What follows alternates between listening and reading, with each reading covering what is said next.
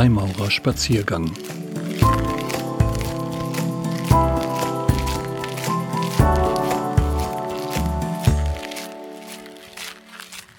Freiheit. Ein Spaziergang mit einem anonymen Freimaurerbruder. Mit der Freiheit ist es bei uns Menschen wie mit der Gesundheit. Erst wenn sie nicht mehr da ist, bemerken wir sie. Freiheit ist ein, wenn nicht der zentrale Aspekt der Freimaurerei. Damit ist die Freiheit des einzelnen Menschen gemeint. Das ist zugegebenerweise wenig überraschend. Es ist die Voraussetzung dafür, sich persönlich zu entfalten und zu verbessern. Unter dem Begriff freier Mann verstehen wir Freimaurer die Souveränität über das eigene Leben frei bestimmen zu können. Die Vielzahl und Geschwindigkeit äußerer Einflussfaktoren auf das Individuum haben deutlich zugenommen. Manche sprechen schon von einem sinnlosen Aktivismus, der sich bei vielen Menschen eingestellt hat. Man treibt ziellos dahin oder man wird getrieben. Es ist das berühmte Hamsterrad, in dem wir rennen, also eigentlich ein Davonrennen, ein Rasen und am Ende vor allem auch vor uns selbst. Ein selbstgewählter Lebensinhalt sieht anders aus, erst recht das Finden und Einnehmen des eigenen Platzes in der Welt. Dies geschieht aber nicht von allein. Dazu braucht es eine Persönlichkeit im wahrsten Sinne des Wortes. Eigenes, selbstständiges Denken und die Entwicklung eigener persönlicher Urteilsfähigkeit sind gefragt. Nur von Persönlichkeiten werden Gesellschaften getragen und nur Persönlichkeiten können zu ihrer Weiterentwicklung Positives beitragen. Sie müssen mutig sein und dürfen sich nicht zum Spielball von vorgedachten Meinungen machen. Schon gar nicht dürfen sie sich von einem vorgegebenen Denken anderer abhängig machen. Einer auftretenden gefährlichen Stromlinienkultur mit Denkschablonen gilt es entgegenzuwirken. Das kostet natürlich Kraft, und gerade in der heutigen Zeit ist es alles andere als leicht, zu einer echten Persönlichkeit heranzureifen. Heute werden wir mit mehr Informationen, Nachrichten, Kommentaren und Kolumnen konfrontiert. Es ist nicht übertrieben, von einem digitalen und kognitiven Overflow zu sprechen. Umso wichtiger ist es daher, sich eine kritische eigene Meinung zu bilden und sie vor allem auch zu bewahren. Bewahren bedeutet in diesem Zusammenhang nicht für ewige Zeiten daran kleben zu bleiben. Ansichten können sich ändern, wenn man sich kritisch reflektiert. Die Herausforderung dabei ist, sich nicht wie ein Fähnchen im Wind zu drehen. Das kritische Hinterfragen gehört zum Rüstzeug, das der Freimaurer als geistiges Werkzeug mit auf seinen Weg bekommt. Die innere Freiheit eines Freimaurers, die er sich mit Hilfe des Rituals und dem Einüben in der Loge mit anderen Freimaurern erarbeitet, ist ein gutes Bollwerk gegen den Ansturm so mancher Manipulationsversuche aus der Außenwelt. Und diese innere Freiheit wird heutzutage mehr denn je in unserer vor allem digitalisierten Welt benötigt. Freimaurerei ist vor allem aber auch eine Plattform, damit unterschiedliche Menschen miteinander in Kontakt und in Kommunikation treten können. Dies ist wichtig, um Brücken zu bauen und um scheinbar unüberwindbare Differenzen doch zu bewältigen. Freimaurer sind nicht selten gute Moderatoren und Mediatoren. Sie sollen darin geübt sein, Konflikte beizulegen und einen nachhaltigen Lösungsprozess herbeizuführen. In den Logen werden schließlich Menschen zu Brüdern, die sich im profanen Leben wahrscheinlich nicht einmal getroffen, geschweige denn kennengelernt hätten. Unterschiedliche Menschen werden auf diese Art wirklich zusammengeführt, allerdings gelingt dies nur unter folgenden Prämissen. Alle Menschen sind gleichwertig, alle Menschen sind Brüder und Schwestern, alle Menschen müssen frei sein. Jede Generation muss die Freimaurerei für sich neu entdecken. Jede Generation hat ihre eigenen Themen und bekommt durch die Freimaurerei dazu Antworten.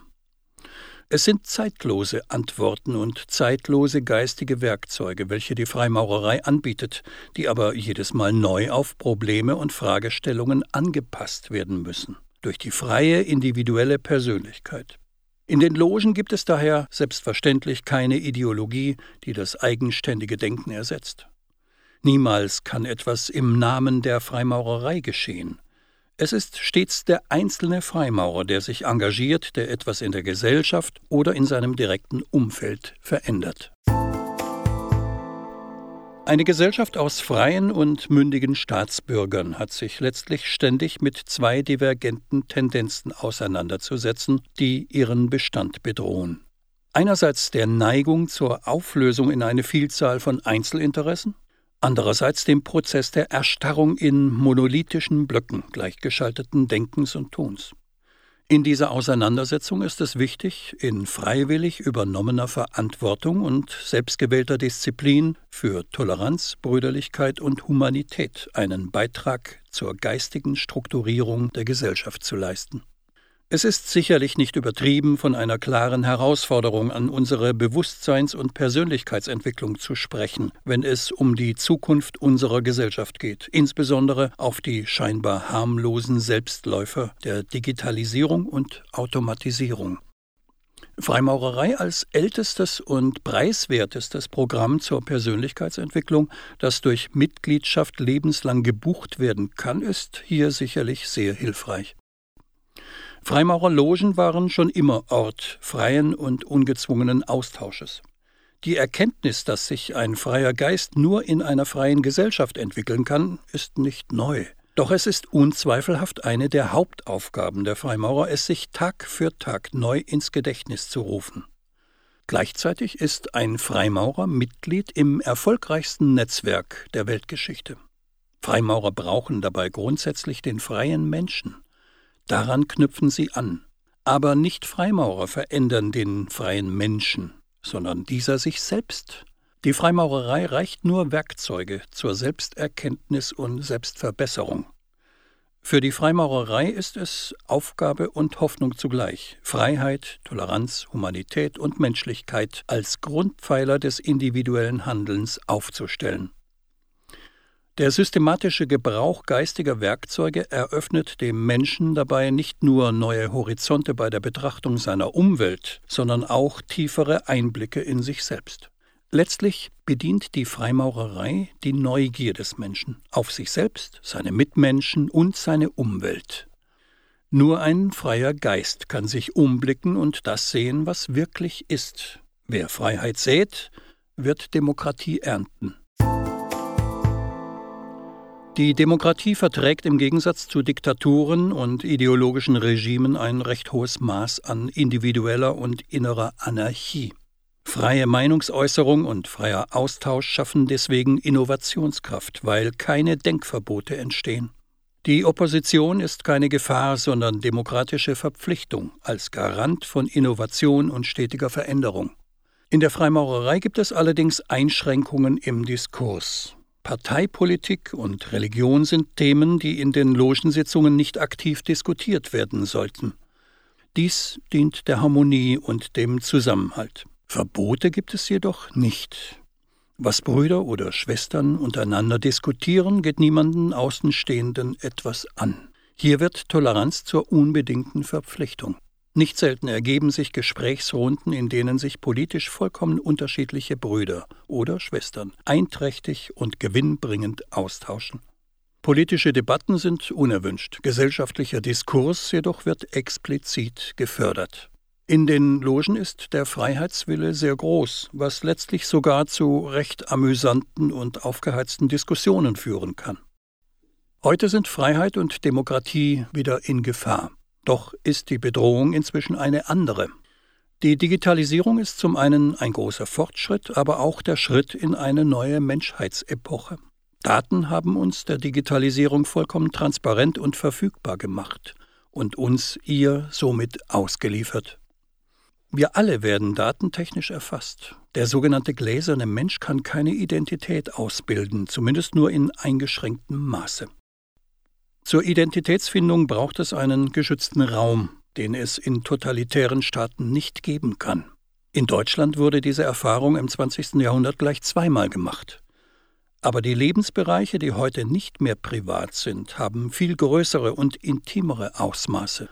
Eine weitere Auswirkung der digitalen, multimedialen Welt und der sozialen Netzwerke, kombiniert mit dem globalen Kapitalismus, ist die Einflussnahme auf den Meinungsbildungsprozess. Macht und Wohlstand werden in der Welt neu verteilt. Gerade wir Freimaurer sollten nicht nur passive Beobachter des Untergangs der Industriegesellschaften und einer Welt des Gestern sein, sondern aktiver Teil der Gestaltung des Neuen und den Prozess globaler Transformation als Chance sehen. Es wartet am Ende nicht der Zerfall Europas und das Ende der Globalisierung auf uns, sondern eine Welt, die sich immer rasanter ökonomisch globalisiert, politisch aufspaltet und sich technologisch digitalisiert. Notwendig ist deshalb die Bildung von starken und streitbaren Persönlichkeiten in Gesellschaft, Politik und Wirtschaft. Wir müssen über eine zweite Aufklärung nachdenken, um so durch persönlichen Einsatz die Errungenschaften der ersten Aufklärung in gewisser Weise zu retten. Wir werden uns dem Dilemma aus Freiheit und Digitalisierung stellen müssen. Die Hürde davor ist die Frage nach gesellschaftlicher Freiheit und gesellschaftlichen Zusammenhalt. Es wird eine der größten Herausforderungen der Menschheit überhaupt, den winkenden Wohlstand so zu kanalisieren, dass er nicht nur wenigen zugute kommt, sondern allen Menschen auf der Erde zuteil wird. Die Corona-Krise hat der Globalisierung eine spürbare Ernüchterung verpasst. Grenzen wurden wieder geschlossen, der Flugverkehr rund um die Welt wurde auf ein Minimum reduziert und jeder Staat bekämpft die Pandemie mit einer eigenen Strategie. Nach wie vor steht die Frage im Raum, ob künftig mehr oder weniger Globalisierung der richtige Weg ist. Klar ist, dass Epidemien in früheren Zeiten zu Millionen von Toten geführt haben und das in einer bedeutend weniger global verbundenen Welt. Zwar sollten wir als einen Erfolg der heutigen weltweiten Zusammenarbeit kaum noch mit Apokalypsen solcher Größenordnungen rechnen, wir können das Beispiel der Krise aber selbstkritisch und mutig als Chance nutzen, denn es fehlt bisher an Lösungen, die solche Risiken minimieren, ohne das Zusammenleben und Zusammenwirken der Menschen auf ein schwer erträgliches und existenzbedrohendes Maß einzuschränken. Oft wurde behauptet, dass sich diese Krise als Wendepunkt der Menschheitsgeschichte erweisen würde. Danach werde nichts mehr so sein wie vorher, lautet eine stereotype Redewendung. Das ist insoweit sicherlich richtig, als ein in seinem Ausmaß so nicht vorhersehbares globales Ereignis die Spielregeln unseres alltäglichen Lebens umwirft. Wir können deshalb davon ausgehen, dass es eine Rückkehr zur vorherigen Normalität nicht geben wird. Dazu ist das Ereignis zu tiefgreifend. Es entsteht aber zunehmend der Eindruck, dass diese Krise nicht als Wendepunkt, sondern eher als Katalysator wirkt. So scheint es, dass auf uns nicht etwa das Ende der Globalisierung und auch nicht der Zerfall Europas zukommt, sondern sich die Welt mit noch höherem Tempo wirtschaftlich globalisiert, politisch zerfällt und technologisch sowie wirtschafts- und machtpolitisch überstaatlich organisiert. Den größten globalen Einflussfaktor auf die Entwicklung stellt dabei das machtpolitische Streben Chinas dar. Damit Freiheit und Demokratie dabei nicht auf der Strecke bleiben, sollten wir eine zweite Aufklärung als laufenden Prozess in Gang setzen, die den moralischen Fortschritt an die Spitze unseres gesamtgesellschaftlichen Denkens und Handelns stellt. Freiheit und Gleichheit, Menschenwürde und Menschenrechte müssen der Maßstab für unser Tun und Lassen sein. Ohne den Gedanken der Gewaltenteilung würden wir heute nicht in einem demokratischen Rechts- und Wohlstandsstaat leben. Mit der Globalisierung ist dieses Prinzip aus dem Gleichgewicht geraten. Denn unser Staat ist darauf angewiesen, Geschäfte auch mit antidemokratischen und totalitären Regimen zu machen. Das ist nach unserem Wertekanon ein nicht akzeptabler Widerspruch. Er lässt sich nur auflösen, wenn wir unsere Demokratie mit einer echten moralischen Komponente neu erdenken. Damit die über Jahrhunderte mühsam gewonnene Freiheit des Einzelnen nicht auf der Strecke bleibt, ist bei der Bewältigung dieser Herausforderung und der Gestaltung unserer vernetzten Welt mutiges und entschlossenes gesellschaftliches und politisches Handeln notwendig. Hier sind Persönlichkeiten und Vordenker, sind Entscheider gefordert, denen wir vertrauen können und die nicht nur auf den Applaus ihrer Umwelt hoffen. Wir müssen aufpassen, dass Ethik im Sinn von menschlicher Orientierung künftig noch eine Zukunft hat. Eine postmoderne Ethik kann und will die äußeren Abläufe mit Hilfe programmierter künstlicher Intelligenz verfahrensmäßig bewerten, reduziert damit den Menschen aber auf Zahlen und Daten. Eine spezifische Charakterisierung erster Ordnung, die den Menschen als Person betrachtet, ist nicht mehr vorgesehen und mit ihr auch nicht möglich. So ein System fußt auf einem programmierten Bewertungssystem, welches auf unterschiedliche Ethiken zweiter Ordnung beruht. Programme und künstliche Intelligenz haben aber keine Seele und erkennen auch im Menschen keine. Sie dürfen sich keinesfalls verselbstständigen. Gerade wir Freimaurer sollten gut aufpassen. Der Mensch muss entscheidender Akteur bleiben. Nun sagen viele, dass es ihnen gleichgültig sei, ob ihre Daten geschützt sind oder sie meinen, sie haben nichts zu verbergen. Sie merken dabei aber nicht, dass diese Gleichgültigkeit den Wertezusammenhang unserer modernen Gesellschaft angreift. Offen tritt dabei zutage, dass wir Teil eines faustischen Pakts geworden sind, denn das Internet ist unverzichtbar für unsere soziale Teilhabe. Ich bezogen und mit einer gewissen Trägheit verbunden haben wir uns mit diesen Gegebenheiten eingerichtet. Wir vergessen aber dabei, dass ohne Privatsphäre auch keine persönliche, keine politische Freiheit gegeben ist, mithin ein schleichendes Ausradieren unserer Souveränität stattfindet. So untergraben gezielte Falschinformationen, die nicht widerlegt werden können, das Vertrauen in unsere demokratischen Institutionen. Gefühlte Unsicherheiten verstärkten Verschwörungsdenken. Wer sich verunsichert fühlt, setzt sich nicht mehr mit Informationen auseinander, die seine Position in Frage stellen. So wird ein eigener Kommunikationsraum aufgebaut. Das hat dann den Effekt, dass man, wenn man keinen Zugang mehr zur Umgebung hat, auch nicht mehr feststellen kann, dass man ihn nicht hat. Zwar gab es schon immer Verschwörungstheorien, aber ihnen gelang es bisher nicht, das Grundvertrauen in unsere demokratischen Institutionen zu zerstören. Hoffen wir, dass es auch weiterhin so bleibt. Deshalb müssen wir immer wachsam sein. Wir dürfen nie unser humanistisches Menschenbild, die Eigenverantwortung des Einzelnen für sich selbst, einer anderen, sei es einer wirtschaftlichen oder politischen Idee, opfern. Denn somit bereiten wir undemokratischen und totalitären Systemen den Weg zur Macht. Freiheit ist mit Verantwortung verbunden, die innere Freiheit eben auch mit Pflicht. Solange wir diese nicht übernehmen, geben wir Verantwortung ab und entscheiden uns, meist aus Angst, die Freiheit zu opfern und uns einem System unterzuordnen, das wir nicht mehr mitgestalten können. Und in solchen Systemen leben die Bürger nicht sicherer, sondern sie sind diesen ausgeliefert. Der Weg zu den Menschenrechten war lang und steinig. Freiheit und Menschenrechte sind gegen absolutistische Herrschaften und Diktaturen erkämpft worden. Es war ein mühsamer Weg, Demokratie und Freiheit zu erwerben, der nicht vergessen werden darf. Demokratie und Freiheit sind anstrengend. Sie dampfen, qualmen, rütteln und lärmen. Sie sind unbequem.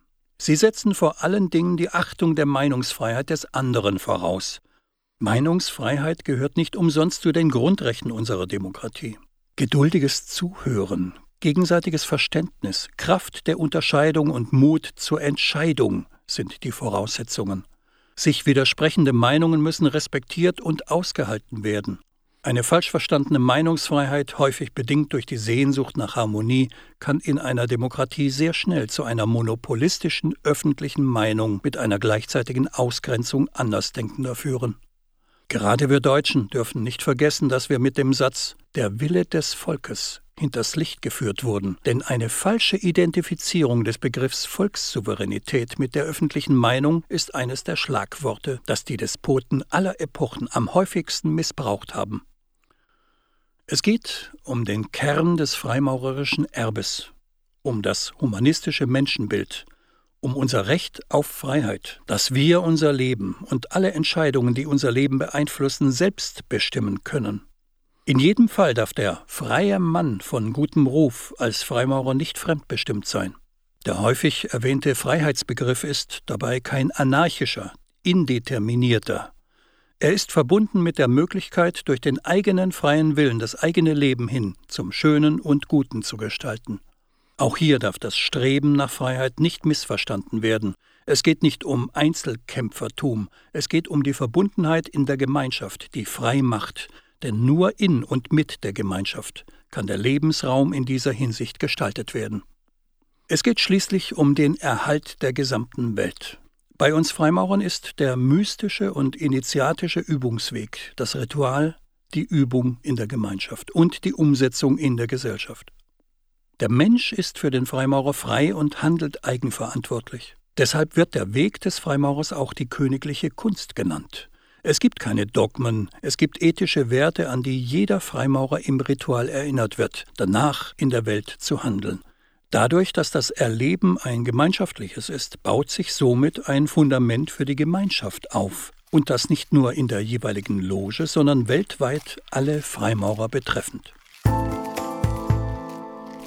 Die fünf Grundideale der Freimaurerei sind Freiheit, Gleichheit, Brüderlichkeit, Toleranz und Humanität.